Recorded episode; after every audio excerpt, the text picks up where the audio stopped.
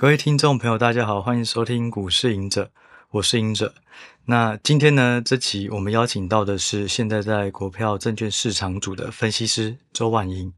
那婉莹呢，她的呃学经历呢，她是毕业于正大国贸所，然后她的经历非常的丰富哦。待过投资周刊分析师，然后也在寿险待过分析师，然后投顾的分析师，另外在投信自营部也都有在有工作过。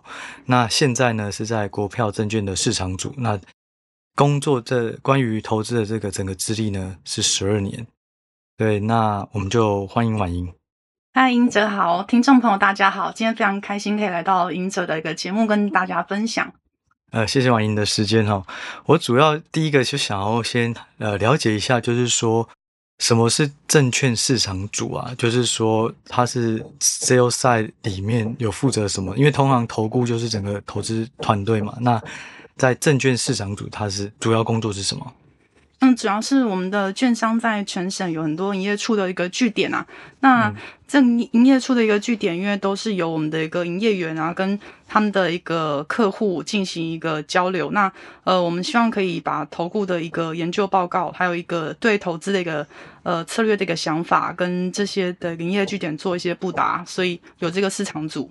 对，所以就是说，它跟。呃，投顾比较不一样，就是投顾主要是针对法人，然后市场组是针对散户或中实户。哎，是的，就是法人这边，呃，主要他会针对，呃，就是我们俗称的基本面，在产业的部分啊，就是会进行一个比较深入的一个研究，然后琢磨，然后讲一些长线的产业趋势，从里面哦，遴选出。呃，在产业链上中下游进行分析，最后找出一个呃利基型的个股做推荐。嗯，那市场组这边的话，它比较多话题性啊，市场性的一个题材，这边就分享给散户朋友这样子。所以就是说，他在选择标的上，或者是投资的期间，其实都有不同嘛？嗯，不太一样。那我可以问一下，就是说，你现在如果是针对于呃散户朋友或是中实户的这些听众，你们现在有什么资源是？可以，他们直接可以看到或听到免费的，这样吗？哦，我们现在有个国票财神报报的一个 YouTube 频道，我们每个礼拜啊至少会上架一到两支影片，针、哦、对.呃产业前线的趋势，然后还有呃当下盘面上的热点族群，我们都会进行一些说明、嗯。那其实是用非常轻松的语言啊，带领大家来进了解股市这样子。嗯，好，如果有兴趣的听众朋友也可以去看一下。那。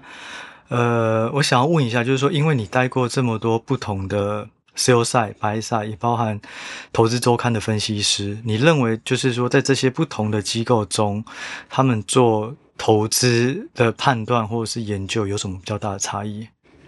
嗯，我觉得其实，在第一份工作，因为是在投资周刊做分析，嗯、那那其实投资周刊就像我们平常去便利超商看到的这个，呃，像 Money 或钱杂志，那里面其实都用非常呃生动的一些生动的一些语言啊，他会用讲故事的方式让，让让那个呃观众他更了解现在股市现在在热的一个呃。故事啊，话题大概是什么样的？然后会让人觉得非常的呃接近生活。但是如果是后面我去进入到到这个投信，嗯，那甚至到投顾这边呢、啊，我们去做的是比较深入的一些产业趋势的研究。我们会呃可能针对像是呃，因为之前研究像是电子的产业，可能就包含像是。呃，前几集前几集像 Tina 有分享的 PCB 的产业，嗯，那我们就会针对 PCB 产业上中下游做非常深入的分析。嗯，那这位写出的是一个，呃，就是，嗯，可能，呃，可能就是属于比较长线、长线投资的时候需要了解的一些事情啊。嗯嗯，所以这个是针对于在呃 sell side 的时候吗？嗯，这是在 sell side。那如果是 buy side 的时候，那时候你们在投资上又有什么差异吗？我当初第第一份投信进去投信当研究员的时候，前面三个月我其实呃主管给我很大的洗礼啊，他就说，诶、嗯欸、你以前在投顾的时候，你看好连接器产业的时候，诶、嗯欸、你一看好是每一只股票都推啊，啊就是永德啊，可能信邦每一只全部都推。那我们在投信这边，我们是真金实弹进去买买股票的，嗯，那我们的这个资金。是有限的，我们一档资金一档的基金可能是两亿到十亿，甚至大一点可能十几亿。那我们就是真的是，我们进去其实是有一个持股七成的限制。那我们要换股票都要做，都要重新做做分析。所以你我们只能同一个产业，你可能就是要推荐一档或两档。嗯，告诉我，不是说你全部产业全部都买这样子。就是说，通常 sales side 他会按照产业去分，所以当它的产业好的时候，它就要几乎每一只都一定要推，因为好机会赶快去推。可是，在投信，它可能是真的要有赚钱的，他才会买，嗯、所以它就是不限于产业，不限于个股，它可能空间跟弹性又更大。嗯、呃，另外还有补充一点，就是投顾，因为毕竟他的角色在券商下面，他希望可以促成交易，所以他其实在在这样的心态之下，他会比较偏多的思考。所以他如果同个产业看得很好，他基本上应该没有太大的问题。如果这公司基本面没有太大问题的话，大概会朝多多推荐的角度。嗯、那投信的话，因为他是就真的进去，真的要进去买，那他每天是要上上缴尽职报告的，所以。这间公司它就会再更深入，可能针对它过去财务报表是不是非常稳定的获利，嗯，然后甚至它的股东结构、董监事结构，全部都要做更深入的分析，嗯，但也不是投顾不看这些，但是角色有点不一样，就是一个他要的是单量，所以我要希望让你多交易。那多交易，你就是要买股，你就一定还会卖股，至少就有一次。那如果推中性，你就不买不卖，所以就一定要尽量都往偏多，能够市场符合的状态下就去买偏多的。是的。然后我想问一下哦，这个岔开话题啊，就是说大家都会说，这个月底或季底有投信的做账行情，嗯，有这件事吗？是真的是需要，就是可能按照季或者是呃月份去。缴交获利，然后为为因此而卖股，或是因此而重新布局新的个股，这样子吗？呃，这个其实，在有些投信确实是存在的，哦、的就是在在季底，他们要他们现在其实很多投信可能甚至是每个礼拜可能就要简单做一下报告了，啊、是啊，对对。那那月那月底或季底的时候，如果说他们看公司的内部啦，如果说要缴月报或季报，他们确实是会会希望可能。呃，把一些账面上看起来没有太大起色的股票，嗯、或者有，就是或者有那个呃两成三成以上比较好报酬的，或者一起出掉，然后让这个报表上面哦、呃、看起来是是蛮蛮不错的。当然，它本身已经是绩效也还不错啦，但是就是可能就是在缴交这个成绩的时候，就有点像业务员嘛，他每个月他要缴业绩的时候，可能就会稍微想说冲高一点这样子。所以通常是每一季嘛，对不对？通常是。那如果是布局的话，会不会就是季初新的下一季的季初也会比较明显有买盘？嗯，通常是，通常是有有可能，有可能，但是并不是那么绝对，因为通常通常一个基金，如果假设你的规模如果到更大的时候啊，那你中小型股买一下，其实就会很很可能会影响股价了。所以，如果真的看好一档股票，通常是。会花一点时间布局，这、嗯、就是法人为什么看的比较长线，因为他布局真的时间比较早，他可能一个月以前或是一季以前他就在布局。那我问你哦，有没有可能是一种状况，就是他很看好这只股票，可是账面上呢，可能只只能卖它，他有可能会缴出比较好的数字，所以卖了以后，可是隔一季他可能要再买回来。哦，这个是有可能的，有可能吗？这是有可能的。那我再问一下，就是说，呃，如果是呃投顾的话，呃投信的话，它的基金会不会有停损的这种设定？那所以如果它亏损到多少，可能就要强制被卖出。哦，有的投信都有十五趴嘛，蛮严格的规定，哦、就是有十呃十五趴、十五趴、二十或三十三十 percent 都是有，应该是不同等级的。十五趴是对对第一笔的一个停损。嗯，那接下来如果有一些你评估之后，他们会写一个内部的一个呃投资再评估的报告。如果你认为这只股票真的是其实基本面非常不错，只是短线上面遭遇到一些呃就是市场性的系统性的风险，暂时是暂时是这个没有表现绩效的话，那我们就再放一段时间。那如果这个放一段时间，可是它还是没有起色，诶，这有可能对不对？嗯，哦，这时候可能它在跌到可能三成的时候，那会在。风风控部门会再发一个警示，说：“哎，你这个已经跌到三成了，那你要不要再评估要不要留着？”所以就是说，他可能第一个阶段十到十五趴，那这个第第一个阶段过了以后，还有第二个阶段三成，对，他就是一个阶段一个阶段，然后就让基金经理人自己去决策要不要。这时候，那他会提醒，他会提醒，对，其实有非常严格的一个内部的。规管控都是必须要根据于研究员有写一个研究报告。对对对，对。如果没有这研究报告的话，基本上就是不合规这样子。所以它其实某个程度也是一个团队决策啦。它是一个团队决策，嗯哼，而且还蛮严谨的。嗯嗯。那我问一下，就是说你在这么多不同的呃。工作投资的这种工作的公司里面或机构里面，你有没有觉得比较印象深刻的故事啊？就这些差异。嗯，其实我我刚进这个法人圈的时候，嗯、一开始是真的是抱着很大的期待跟热忱，但是现在我对投资热忱还是非常高。他那时候会觉得说，哦，我这个每天都可以听到不一样的公司的故事，觉得非常开心啊，每天就是很有趣。对不同产业，今天连接器啊，我明天可能是手机，嗯、后天可能是工具机，嗯，好，每天都不太一样。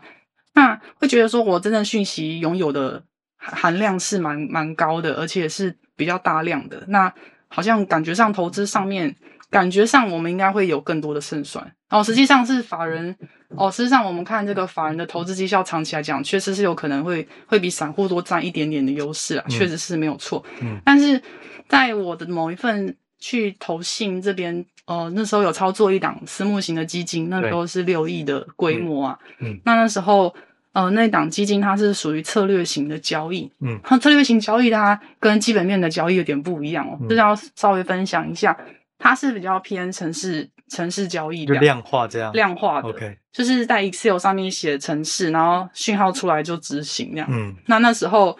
那时候这个档基金它是除权息的交易，不知道大家有没有，就是有没有，就是听说哦，可能爸爸妈妈那一辈，可能或者是我们现在这一辈也很喜欢，就是说中，可能像电信三雄啊，或者是红海、中钢，想说长期存股会，这个会存一些股息，这样子也是一种很好的投资方式。那我们那个时候是除夕前，嗯，除夕前然后就进去买股票，除夕之后再卖出。可是要填息才卖吧？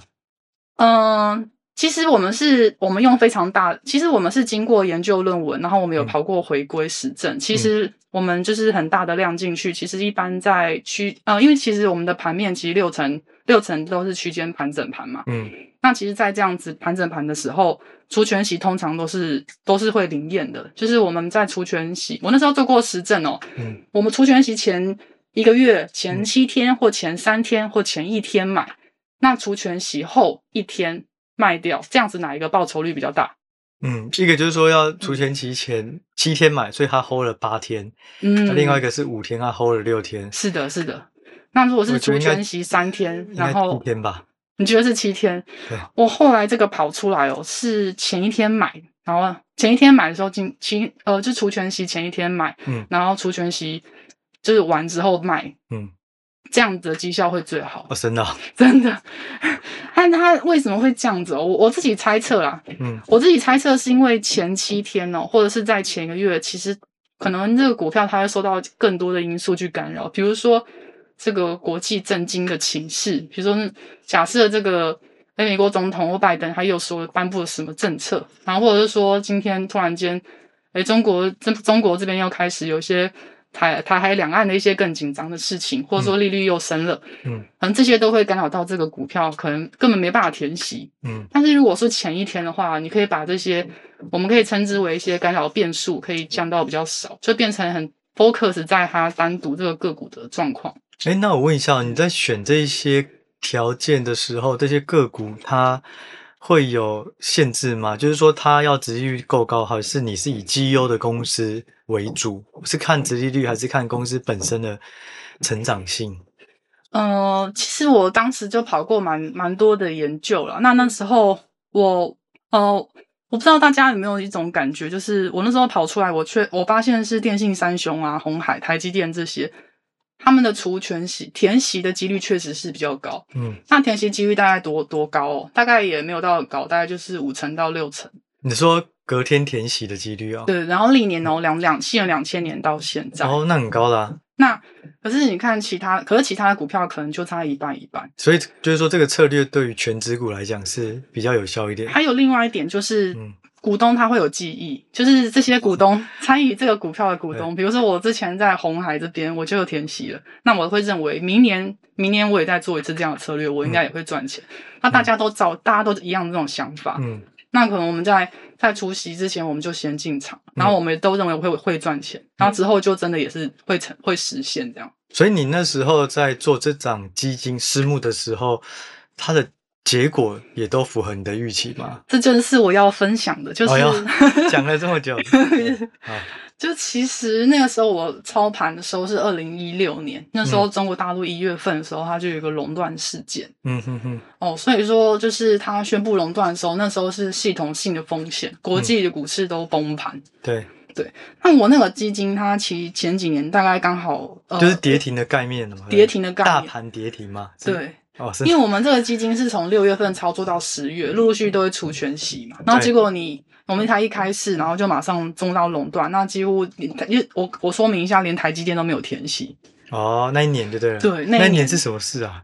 那一年就是这这个就是这个呃这个垄断机制，就是说垄断就是你只要呃你只要你只要跌到某个幅度，它直接直接直接直接停止交易。对。然后它其实就渲染出来，变成中国大陆其他的股票全全部都停止交易。嗯。然后这个。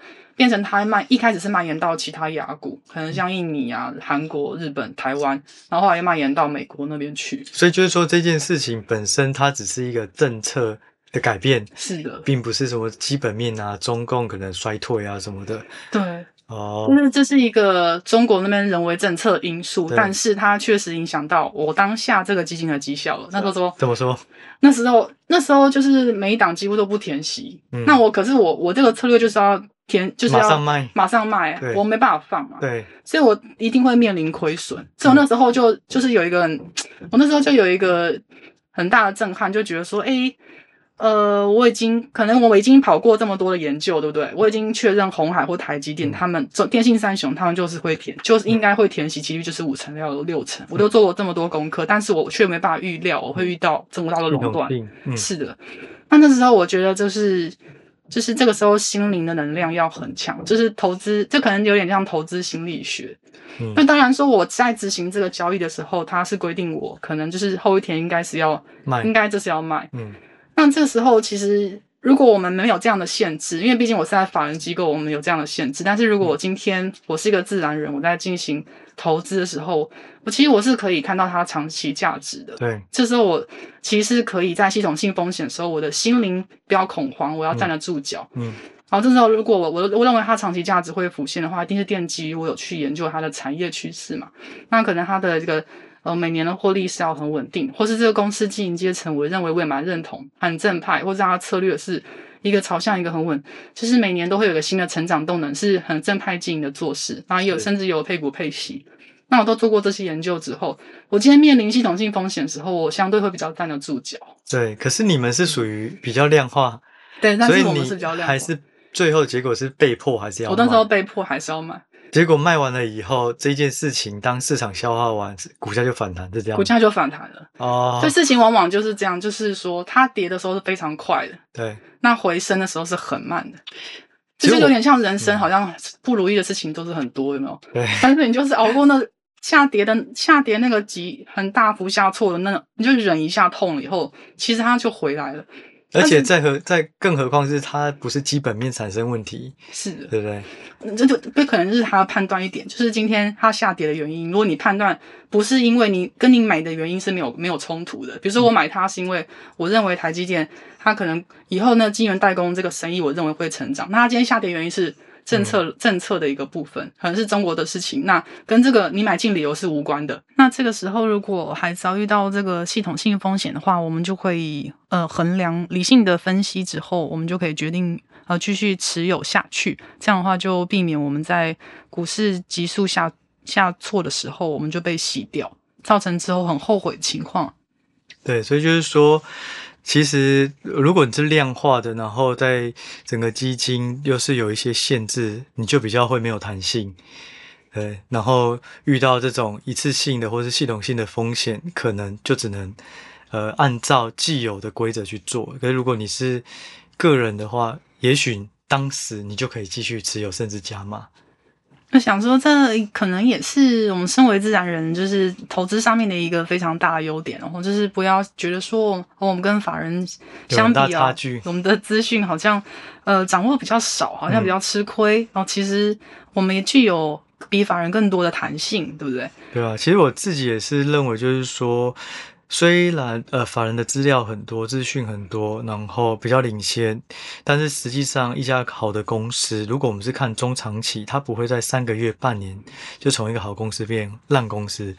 所以散户他可以是在第一波他还不知不觉，然后法人已经进去的时候，他知道了，但是不用追高，他等待法人买完，然后获利了结，股价下去，他的。第二波再进来就好，反正它持股长一点，变数也会比较少，然后股价也会反映中长期的的的基本面嘛。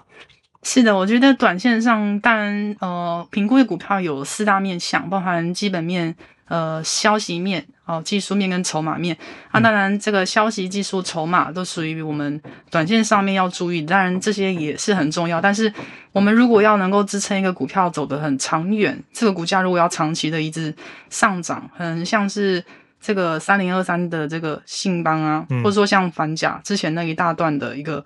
波段性的上涨，那一定要有一个基本面很强力的支撑，才有办法走得很长远。所以我想说，我们也可以用时间换取空间呐、啊。嗯，那我问一下，就是说，因为你做了这么多年的研究啊，你自己在当分析师的时候啊，或者做投资研究的时候，你都怎么取得产业或是个股的资讯啊？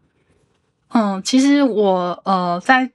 第一份工作的时候，那时候傻傻的没有太多经验，当然也是呃万事问 Google，嗯、其实 Google 大神啊，包含 Star 股感啊，或者是市场先生哦、嗯，甚至其实有一些呃有一些这个股票资讯机构，它其实就有简单的把产业上下上下游啊，它的整个有一个简单的说明。嗯、啊，其实看盘软体也都会有提供这些吗？哦，现在其实像是 XQ 加时资讯，然、嗯、后其实。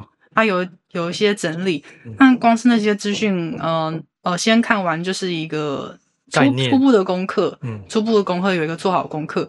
那后来的话就会看财报，那财报其实像是呃公开资讯观测站里面啊，其实包含公司的呃这个严格，还有公司的营运策略方向，然后还有它公司产品，还有它以后。他想要研发什么新的，嗯，新的产品线，其实，在他要募资或者是他当初呃上市贵的时候，公开说明书其实都有蛮多东西可以挖宝的。对，嗯，其实我觉得就是说，不管是法人或散户，其实看的资讯好像也都差不多，只是最后的差异在于说，你消化完以后，你的投资决策是要买或卖。因为就算法人的资讯再多，其实我在开始看一家新的公司，以前没有接触过的公司的时候，也是会从他的年报，然后他的管理阶层是谁，一个一个去看。所以我觉得，也许呃，听众朋友如果是散户的话，也不用太担心，是觉得说好像呃现在所他们看到的东西就是比较落后、比较不重要的。实际上，其实法人也都会看这些。基本的资讯，然后只是说再接着对产业的判断、个股竞争力的判断，再做选择。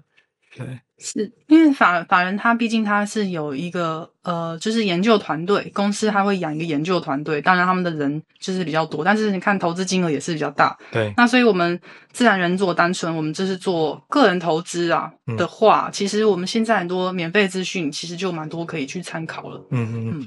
而我岔开话问最后一个问题哦。就是很多，也不能说很多啊，就是一些的呃朋友会私讯我，就会觉得说，诶，有些是投信认养股，或是说，诶，投信开始买进，连续三天、连续五天，就会认为这是一个这算是大利多，然后就会赶快跟单，所以他们有些都会去整理今天投信买超前几的前十档，卖超前十档，类似这种。那这个你觉得是胜率高的吗？跟单投信？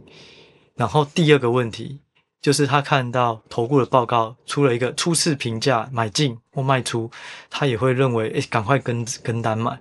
就是你刚好待过投信，也待过投顾，你自己认为跟着投信的三大法人进出买一只一档个股，是不是好的判断？第二个就是看投顾的报告出来，然后去再去买。我先回答第一个问题，哇，这问题还蛮多。我我先回答第一个，就是三大法人啊，包含外资、投信跟自营哦。嗯。其实这三大法人哦，听起来是这三大，其实这三个长得不太一样。嗯。呃，外资通常持有股票的时候，它持有时间是最长的。嗯。那通常可能是呃持有是好几年的这样的一个时间，所以他们在布局的时候，他们是长线的布局。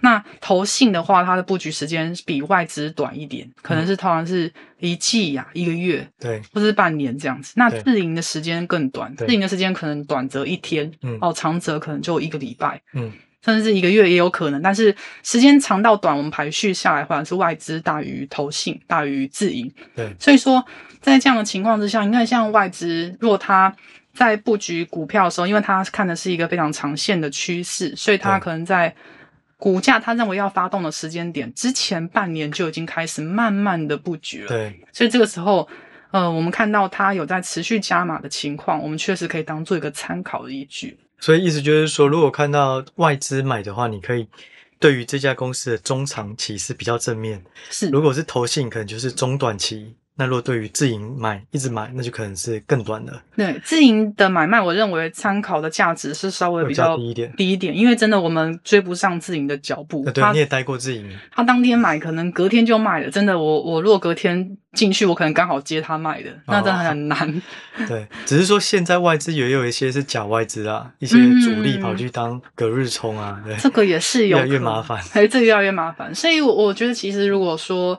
呃，我们可以检查一下外资，然后还有三大法人，如果同步在买进，我觉得相对它的参考价值又更高一点。嗯哼哼。嗯，那对于投顾的报告呢？就是如果是发的时候看到，然后大家都发，感觉赶快去买，这样好。嗯，你觉得适合吗？我觉得投顾它呃通常会就是呃平等买进的公司啊，通常他们是经过就是一个很详细的研究，嗯、包含。包含从产业面啊，甚至它可能就连系统性风险，它可能都有考量到这个股价的一个评价的倍数，可能它都有评包含在目标价里面的一个参考里面。所以，如果是呃大家一致性看好的，哦，那可能我认为是可以，可以，可以，就是做一个很正向的参考。嗯，当然是，当然其实前提是自己也要做做研究啦。嗯，因为真的是人家报给你的，你你能够就是真的真的能够就是在。呃，比如说遇到呃遇到系统性风险，或是遇到另外一些事情的时候，你能够就是能够坚坚稳你的信心，那一定还是来自于你内心的信念。对，对于基本面的了解。嗯，是的。其实我自己。嗯，自己的是一个小秘诀，就是说我过去在法人的时候会收到很多投顾报告，可是投顾他去了解一家产业或公司的时候，有时候会比比较大的基金还要落后。嗯，也就是说，大基金都已经了解这家公司了，然后投顾再进去，所以投顾发报告的时候，有时候会正好是在一个出生段的半山腰。嗯，那我自己后来要去找，我都是去找三个月前。那时候投顾看好的首次报告，因为这三个月可能有人买了赚了卖了，所以他现在筹码又回到比较基本的状况。那投顾如果是初次看好，通常它是一个十二个月的一个期间。嗯，就是说有时候我会观察到，像很多投顾一起发一只股票的时候，那时候股价通常都已经涨一段了。高点。对，所以我觉得以这个时间点去抓三个月前、嗯、那时候谁发初次报告，去看，诶，它股价是不是这三个月已经回到一个正常水位？然后再去买，我觉得这个这个，我觉得这个隐者说的，我是蛮也是蛮认同的啦。应该是说，嗯、呃，通常很多投顾会发一篇公司的买进报告，通常跟应该是这个公司可能是很公开的，有一些法说会，对对，对，它可能释放出一些比较正面的讯息，哦，确实是有可能。但是我们也不排除这个公司它可能像，可能像前前，可能就像上礼拜红海它的一个法说会，嗯、那很多投顾也是出了买进报告。嗯哦，但是但是如果红海它是一个阶段性的上涨，嗯，那投顾可能它接上的就是第一次它出买进的这个时候，对，那后面如果还有第二波、第三波，这也不排除有这个可能。那那刚刚银子有分享一个方式是说，如果我们可以按时间推算回来，三个月之前某一间投顾出的第一篇报告，然后这个我觉得这可以当做一个发现发现一个好公司的一个方式啊，因为毕竟，嗯、呃，我必须是很。诚实的说吗？就是基本面的基本面的一个研究啊，毕竟并不是时时刻刻都能表现在股价上。有可能我布局了好久了，嗯，但是它现在就是筹码还没有沉淀下来，没错，或是它技术线型现在就是线就长得烂，对，所以我真的要蹲很久，对，所以如果我真的找到很久之前第一篇那篇报告，然后我马上就就我认为说，其实就是还是要参。当做都都都当做，你可以把各种的资讯来源都当做一个参考。对，那那那你就是可以自己就开始去看看这件，开始你可以把它视为一个你去看这认识这间公司的第一个好的讯号。嗯哼哼，对。但是要不要进去马上现在买的话，我觉得就看个人的决定啊。对，我就是想说三个月的时间，让这只个股它的筹码沉淀，那我这时候会比较买到它真正基本面的好或坏这样。哦，真的真的。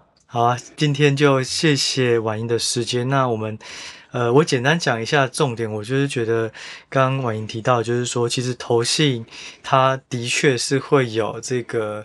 呃，一季可能它是必须要出清，然后去达标的这种这种需求，但是不是每一家的时间或是金额都是一定按照规则相同的，可能会有一些落差。然后第二个就是说，其实如果是看到外资买、投信买跟自营买，它的意义也不同。对，那我认为这个是大家可以留意的，甚至就是说，如果投信持股太高的个股，如果股价跌太多，要小心会不会有。触及到十五趴的停损，或是三十趴的停损，那有可能就有投信卖压。那这些都是我们在做判断的时候，对筹码面来讲，一个一个可以提醒自己的方式。对，那我们就下一集再聊婉莹最近研究比较多的电动车这个比较红的产业。哇，期待跟大家分享。对，希望 呃，希望这一集跟下一集大家都会有很大的收获。那我们就呃，今天先到这里哦，谢谢婉莹。谢谢赢者，然后也谢谢各位听众的聆听，我们下集再见喽，拜拜，拜拜。